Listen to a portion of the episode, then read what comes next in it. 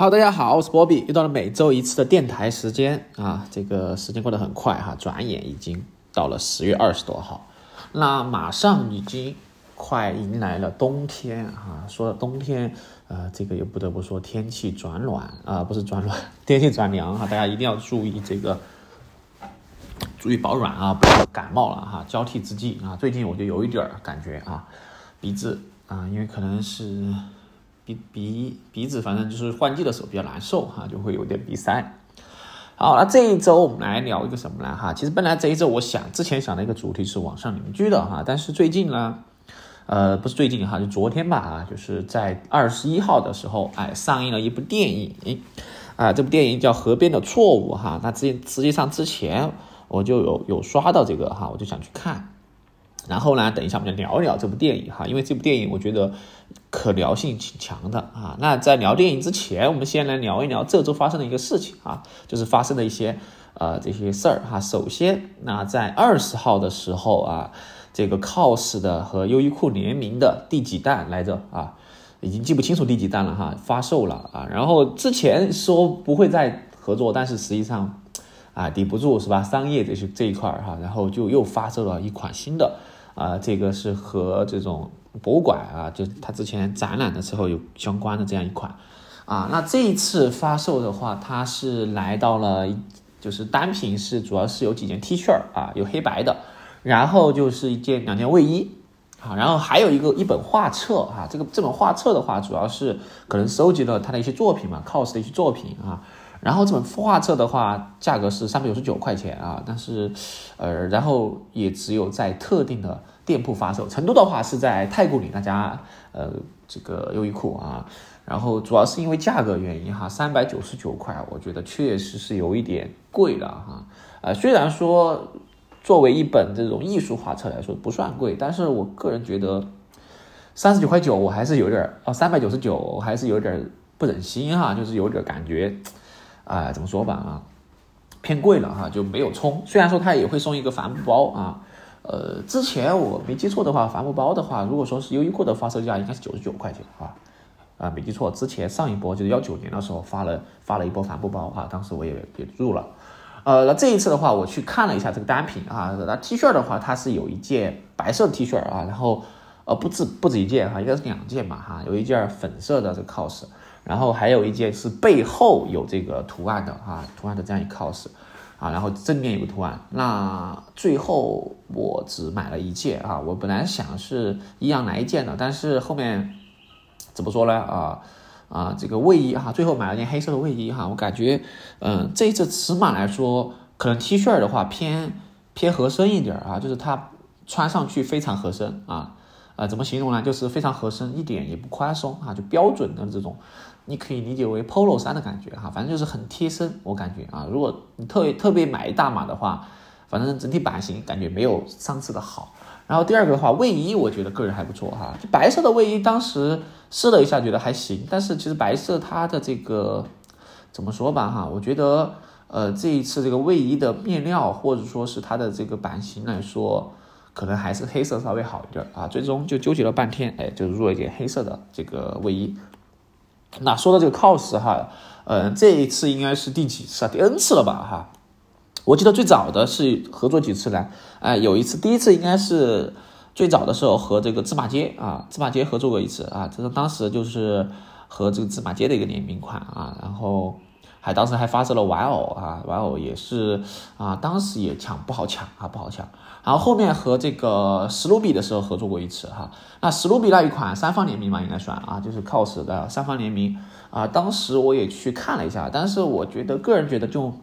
cos 元素不是很明显哈，就更多的你可能买了一件史努比的感觉哈，所以说就没有冲哈，没有冲。然后后面我是一九年的那一次发售的时候冲了哈，当时一九年发售那一次还挺多的款式啊，然后有这个解剖的玩偶嘛啊，然后有这个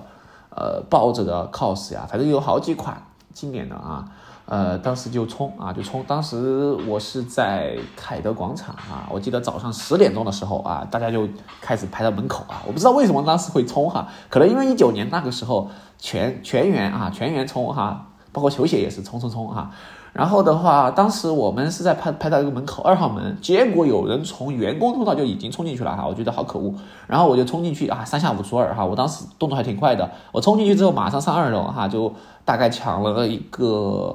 呃，可能四五件吧。啊，然后后面就抓了一把哈，就没有了，后面就真真的没有了。他们开始扒那个玩偶身上的呃模特身上的衣服哈，呃，反正最后我大概抢了呃有个我我记得是七百块左右哈，反正就是七件的样子哈，呃五件 T 和两个托特包啊，当时我还多了的，我是分给了当时一起排队的小伙伴哈，有一个小伙伴。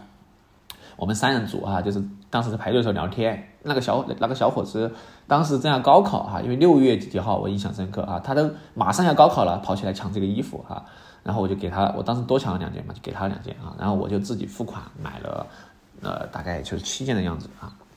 然后那一次也是哈，我觉得还是挺牛的哈，我自己，我觉得真的竟然能抢下来啊，然后，呃，唯一遗憾的是就是有一件。白 T 的话是抢的幺七五的哈，幺七五的话我稍微小了一点，就刚刚合身啊，没办法，只能穿了，哈哈，就没办法啊。然后另外一件的话是抢到了一件就是小号啊，哎是大号吗？小号，反正当时给人换，人家不换哈，反正就挺苦涩的哈。我自己穿抢到的衣服是自己穿了的哈，自己穿了的，没有去 resale 啊。一般呢，都这种喜欢的不会 resale 啊。当然，其实其实 resale 价格也不是说很贵啊，就可能。呃，加点钱两三百块钱嘛，哈，就是加一百的样子。那有些当时可能因为正在火啊，然后后面发售的时候就显然就没那么多人抢了哈。后面后面发售的时候，它都是同步官网啊，包括抖音，包括这个呃淘宝啊，以及这个线下都在发同步发售哈。我当时后面就买了两件，一件白，应该是三件吧啊，一件灰色的，其实那件灰色我还挺喜欢的哈，就 Tokyo 啊，First 东东京展的那一系列，就是一个 cos 坐着啊蒙。蒙着头的那一件，好，当时那一件，二一年应该是没记错，二一年吗？二二年抢的了哈，还是二一年吧，应该是二一年啊。然后这一次又发售了这一款哈，我觉得还不错吧，啊，至少卫衣我觉得还挺满意的。但有些人觉得卫衣不太行，呃，但是有一点就是白色的 T 确实有点透啊，那就大概大家注意一下。好，然后说到 cos 哈，呃，实际上。这个价格是能够买到最便宜的单品了，我个人觉得啊，没有比这个更便宜的啊。所以说优衣库这一块我还是很喜欢的啊，这个优衣库真的是非常的给力啊，非常给力。呃，但是怎么说吧哈，但是呢，就是关于这个呃优衣库啊来说，其实很多时候它的很多合作东西，我觉得真的还不错哈。但是唯一点，U 系列的 T 啊。呃，不是 U U T 系列哈，可能，哎呀，就是穿穿多穿久了之后就就不行了哈。但是 U U 系列还可以啊，所以说这就是一个快消品牌吧的问题啊。那之前也喜欢的 Original Fake 哈，也是结业了之后，哎呀，cos 的东西也少了哈。然后前两年嘛，好像是。是有一双和 Blazer 的三方联名，当时我其实挺想买的哈，但是后面发现那双鞋不是太太能搭啊。就现在我觉得我更偏向于比较素一点的这个球鞋了哈，不会说再像之前一样买很花里胡俏的啊，因为花里胡俏的不太适合日常通勤搭配，因为它太跳了啊，这个鞋子太跳了之后，嗯，就怎么说吧哈，就不是那么的协调。好，说了很很多哈，那回到我们今天主题，今天我们来聊一下这部电影哈。其实这一部电影我昨天晚上看的哈，哎，说实话，我第一次遇到就是看完一个电影之后，我一脸懵哈。当时我在影院里面看完这个电影之后，我还没回过神来哈，我觉得啥电影啊，就是完全没有任何头绪啊，就是让我这回来之后。你在还在一直在想啊，还在想这个事情到底是怎么一回事儿哈？就是这部叫呃叫这个叫什么路边呃河边的错误啊，河边的错误这部电影，呃它的宣传语就是十十月二十一日没有答案哈。它的风格有点像什么呢？啊，如果说非要让今年的一个类比的话，就有点像宇宙探索编辑部，就有一点儿就是你不知不知所云，但是呢就。喜欢的就很喜欢，就是非常抽象哈。那这部电影它是改编自余华的同名小说啊，然后导演的话是一个很年轻的导演哈。昨天我有在这个 B 站上面看到他们在北大的一个首映会上，三个啊，就是导演和原作这个原作者余华，还有就是主创啊，就是王一这个叫什么主演啊，主演朱一龙，他们一起讨论这部电影啊。呃，原著我没看过哈，因为我个人不是那种原著党哈，因为有些作品很多就不会锐评啊，比如说像之前的《流浪地球》啊，原著党就会说这个怎么样，那个怎么样哈。我个人可能还是偏向于电影党吧，就是我更喜欢有画面的东西哈。当然，有些部分他们喜欢看小说的，可能就更喜欢想象空间，就会觉得这个角色塑造不是他的想象中的那个角色。那这种的话，确实呃能理解哈，因为想象的东西远比这个。具象的东西要来的更多一点哈，你可以想象他是任何一个人，但是一旦你接受了某个设定之后，你就会脑海里面自然而然就想到这个人啊，比如说我们常见的孙悟空是吧？提到孙悟空之后，其实六小龄童这个印印象已经在脑海里面根深蒂固了啊。但实际上，呃，当什么《西游降魔篇》哈，就是表现出一种孙悟空他真实的形象，实际上不是说像一个很正常的猴子，他是一个猎猴、玩猴，他其实很矮小并且很丑陋的这样一个。角色出来，哎，大家觉得，哎，这个不能太接受啊。但实际上原著就写的就是，实际上唐僧西天取经啊，他的这三个徒弟都是非常丑陋的妖怪啊。像猪八戒，其实我觉得《西游降魔篇》里面还原的还挺挺这个，就是还原的挺真实的啊。实际上来说，他们本来就是天性这个。劣劣根性吧，应该说哈，比如说沙和尚本来就吃人的啊，其实他们都都是不是什么善茬，所以说每次他们去化缘的时候，他们看着这三个妖怪都会很吓人，还很害怕啊。呃，特别是有一篇狮驼岭这一篇，我觉得这一篇很绝啊。呃，我记得在哪里看过一个画作哈，狮驼岭其实三个妖怪也是非常的，呃，就是其实原著是很恐怖的一个情节哈。过狮驼岭的时候就是尸横遍野啊，就是三个三个大妖怪啊。所以说，这个如果说原按原著来说的话，很多东西其实已经做了一些处理啊，美化了。那这一部电视剧啊，呃，电影哈，那接下来可能会涉及到一些剧透和我个人的一些理解啊。但是我个人理解和解读，每个人其实真的对这个理解可能不一样。我最开始有这种理解，然后我看了其他人理解讨论之后，我有新的理解啊。然后，但是我觉得我现在的理解可能也不是我最终的理解哈，因为我觉得。可能会有其他的更多的解读哈，其实这里面太多可以说的了啊。好，我们来先聊一下。首先，这个它其实是短篇小说，它就只有三万多字啊。那我是是准备本来说准备今天把这个小说看一遍之后再来去聊的，那就没有看嘛，就直接来聊这个电影剧情哈。那首先，这个作品是创作于九八八年哈，一九八八年、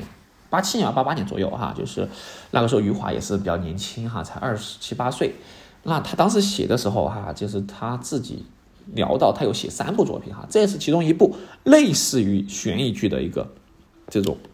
小说，但实际上最后看下来之后，你会发现它和悬疑呃关系不是那么大啊。那这个作品的话，它其实很早之前写啊，写了之后呃版权也是哈，就是卖了很多次哈，最后就有有这个年轻的这个魏淑君导演搬上了荧幕啊，然后是朱一龙来饰演的。呃，不得不说哈，我觉得朱一龙的演技是确实是很可以哈，非常到位啊，就是整个人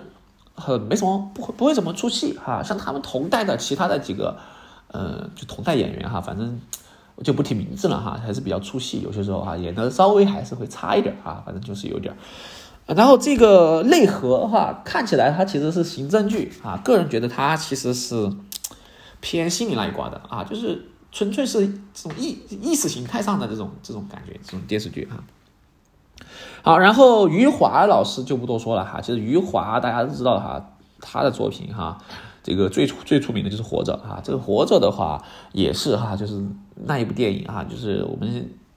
看过电影的人大家都能知道哈，就是葛优老师演的这个余华啊，富贵儿啊，是吧？这个他的一生。就是一种缩影哈，我我如果说类比的话哈，我觉得《活着》这部电影作品它很像什么呢？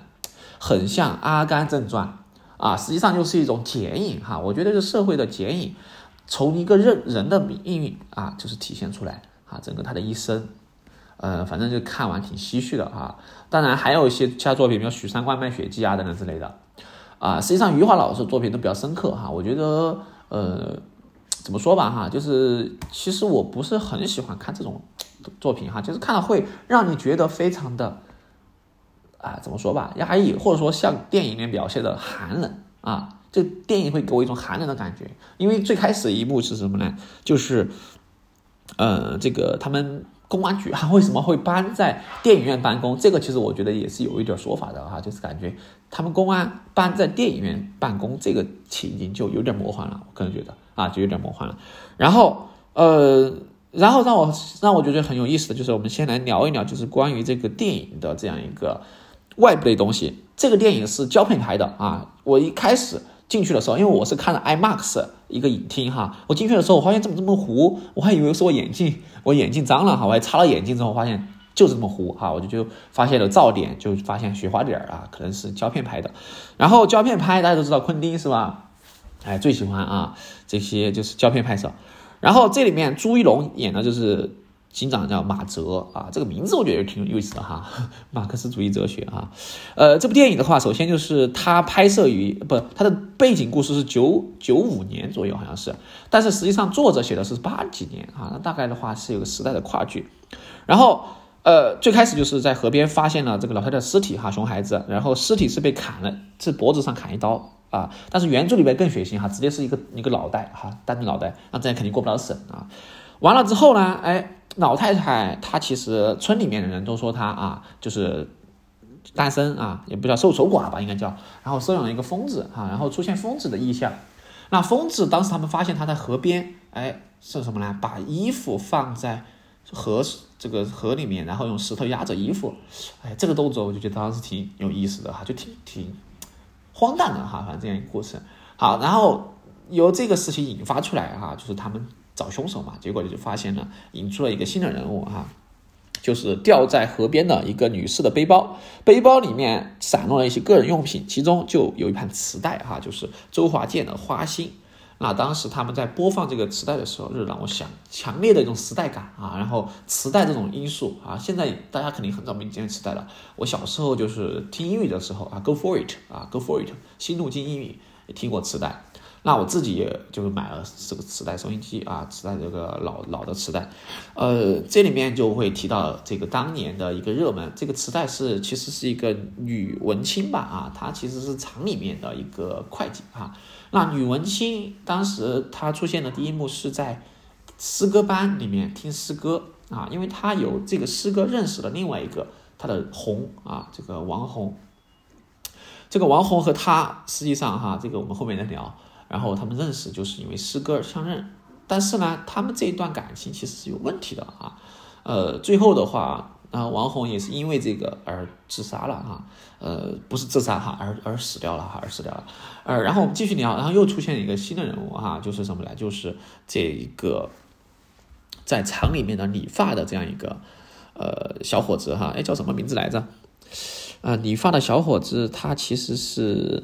呃，异装癖发型师，哎，我忘了叫什么哈，反正他出现也是，其实也是，呃，有一种叫什么特定的角色展现出来啊，然后他最后也是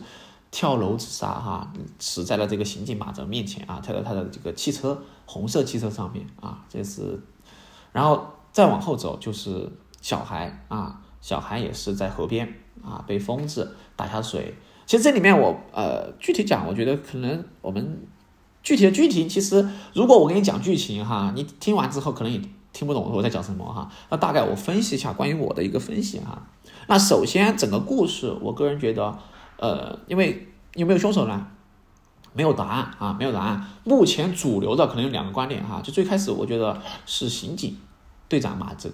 杀人了啊，他是凶手。但是后面我又觉得是疯子是凶手啊，我觉得疯子确实是凶手，但是呢，后面我又觉得好像也说不过去哈。最终其实这个地方河边的这个，我们回到这个电影本身叫河边的错误哈，它的英文叫呃 Only the river flow 啊，就是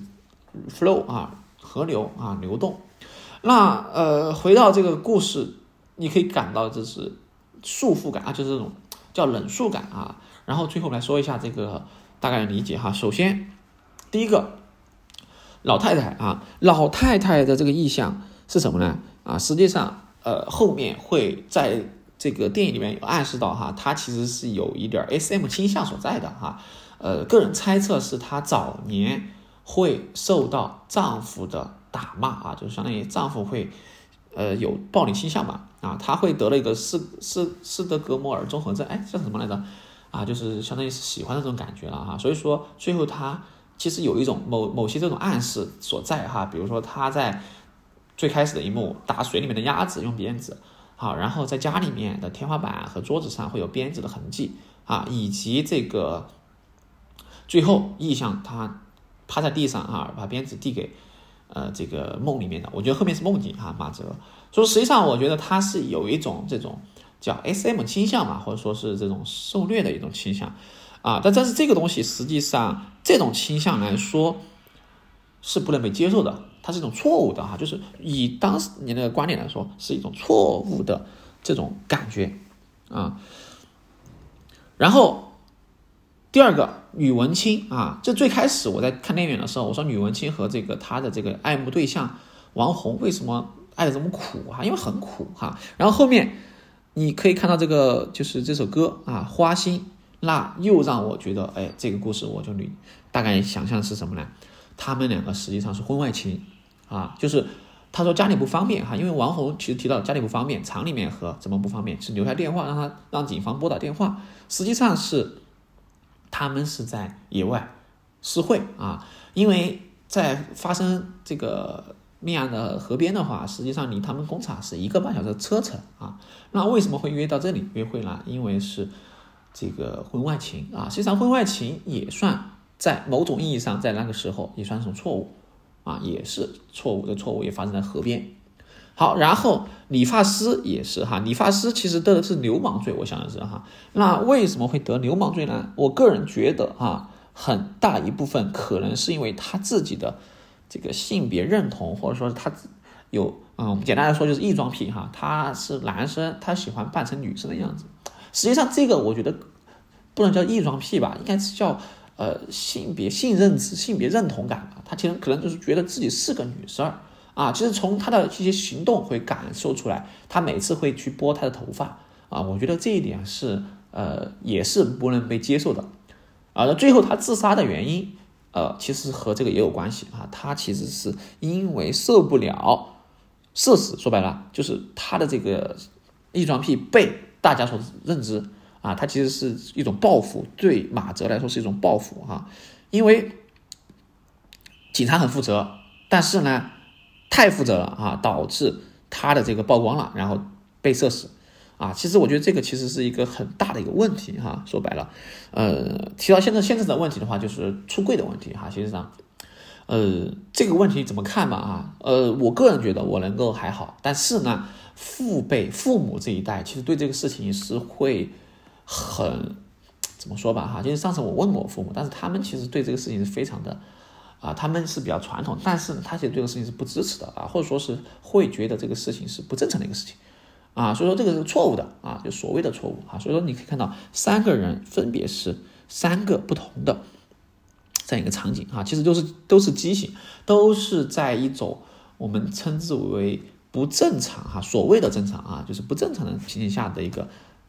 很畸形的一个事情产产物啊或者产物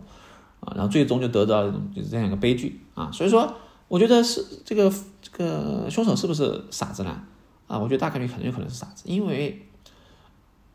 他的收养他的这个老婆婆哈，就是把他，因为傻子是天真的、无知的，他没有害处，但是他可能觉得，呃，这样去做，他其实很很快乐哈，能让人感到快乐，痛苦嘛，啊，可以帮人家快乐，所以说他就用刀子就割了脖子啊，然后来去让他们得到一种快乐啊，所谓的快乐，所以说，呃，这个老太婆啊，最后说只死一次哈，只能死一次，这个其实也有暗示所在。啊，所以说我觉得整个事件可能就是，呃，疯子干的。但是呢，回到马哲这个先生本身啊，呃，实际上马哲也是另外一个层面的疯子啊，特别是在呃理发师跳楼之后，我觉得他的状态是彻底疯化啊。他最开始可能是百分之百分之十啊，百分之二十、三十、五十，直到那一刻，其实有个意向，就是乒乓球这个意向的出现。啊，乒乓球是越来越多的哈，到最后一刻，在他的梦境里面的电影院里面涌出了一大批乒乓球。我觉得这一刻他是完全的疯掉啊！就是在医院里面说他的孩子啊，有可能百分之十的是可能得那种倾向。实际上来说，这个本身就暗示着马哲他本身其实也是一个矛盾体啊，从开最开始他记记他在云南得过三等功，但实际上他向朋友这个叫什么，向这个之前的同事确认啊，向这个公安局领导确认，好像都没有这个事情，包括他的妻子也不知道这个事情。实际上这个可能是他一个臆想，到最后一幕他得了这个三等功，那我个人觉得也是一种臆想。实际上这个时候他已经是已经是叫另外一种层面的疯子了啊。然后从他的孩子可以看出来哈，最后一幕他孩子在澡盆里面玩玩具，并且把东西压在这个玩具上面，其实就有一点映射疯子在河边用石头压衣服这样一个场景，啊，也就意味着实际上疯的是马子本身啊，马子从另外一个层面上变成了一个疯子，啊，我觉得这个这个这个解释我我觉我是这样想的啊，我这样想的。然后我看到有网上说怎么他的妻子被。QGA 是吧？我觉得这个这个有点无稽之谈了哈，这个没有比较这种印象哈，不是说这个，其实他的面有心生嘛，其实它是一种展现哈，我个人觉得就是一种展现，啊，这个就让我想起了另外一部电影哈，其实我觉得这个拍完之后，虽然说我一头雾水，但是我觉得这个作品真的很不错啊，我可能讲的也是比较乱，但是呢，呃，个人觉得就是像这种诗人啊，包括那一那一代哈，就是这个年代他们所承受的或者说是。呃，感受的可能不一样啊，就想起了另外一部作品哈，就是我印象很深刻的就是这个，呃，蒋雯丽啊，牺牲很大的一部电影叫《立春》啊，在《立春》里面的话，她其实智慧形象啊，她的龅牙是吧，伤痕臃肿啊，体态臃肿的王彩玲，她是喜欢芭蕾啊，然后她完了之后，这里面有一个就是他有一个角色哈，就是这里面有一个叫呃什么角色呢？就是一个。嗯，什么角色来着？就是里面有一个角色很自信啊，然后跳芭蕾的这个叫胡金铨啊，胡金铨。那胡金铨他也是很有梦想啊，还爱还爱芭蕾。但是呢，实际上那个年代的县城大家都知道是吧？就观念非常的封闭保守啊，觉得他这个男人啊去跳舞不阳刚啊，其实有点这种霸王别姬感觉哈。最后就娘娘腔啊，就直接标签贴上。那他为了证明自己不是娘娘腔，他怎么来？他就是就是去猥亵一名女生啊，就强行把女同学拖到厕所里面猥亵一名女生，然后住进监狱啊啊！这个时候他就觉得哇，大家觉得他是一个男人很 man，但实际上他在监狱里面其实也在跳芭蕾哈。我觉得这个事情其实和这个有点像的感觉哈。但那部电影我觉得大家也可以去看一看啊，叫《立春》啊，真的是非常的啊，怎么说吧？包包括最后啊，他这个王彩玲这个人也是啊。特别是他，他最经典的是什么呢？在这一个火车上啊，他和他的一个爱慕对象啊，呃，一起去北京啊，追求梦想的时候，当时他就很黄四宝啊，就问他，他说：“你是不是怎么？你是嫌我丑，什么之类的啊？”然后什么纯友谊啊，就说这个东西，我觉得很深刻啊，很深刻。然后就让我想起这个。好，最后的话就意犹未尽啊！反正这部电影我很推荐大家去看哈。虽然我讲的很乱哈，但是它不乏是一部好作品啊。特别是最后到底有没有凶手，凶手是谁？哎，这个每个人看了之后，我就相信应该有自己答案啊。然后再说一下一些其中一些暗示意意象哈。其实这种乒乓球的意象，呃，在哪里面有这种感觉呢？哈，就是我们看这个功夫里面啊，就是当时周星驰去救。这个火云邪神的时候，就会看出来这个涌出很多血液啊，这个也是也致敬闪灵嘛，对吧？然后包括电影里面的很多意象都会有独特的暗示，比如说在医院里面出现的马，在路上奔跑的鸵鸟啊，这些都是一些意象啊。我觉得这个其实挺有意思的啊，都是有彩蛋。OK 啊，那最后的话就来放一首歌哈。本来我是想放罗大佑的《恋曲一九一九八零》哈，但是我突然想到一首另外的歌，可能更适合我们这期的主题啊，就是刘升的《县城》啊。这个《县城》这首歌，我觉得是能够代表我想表达的某种含义。那最后来听上一下吧。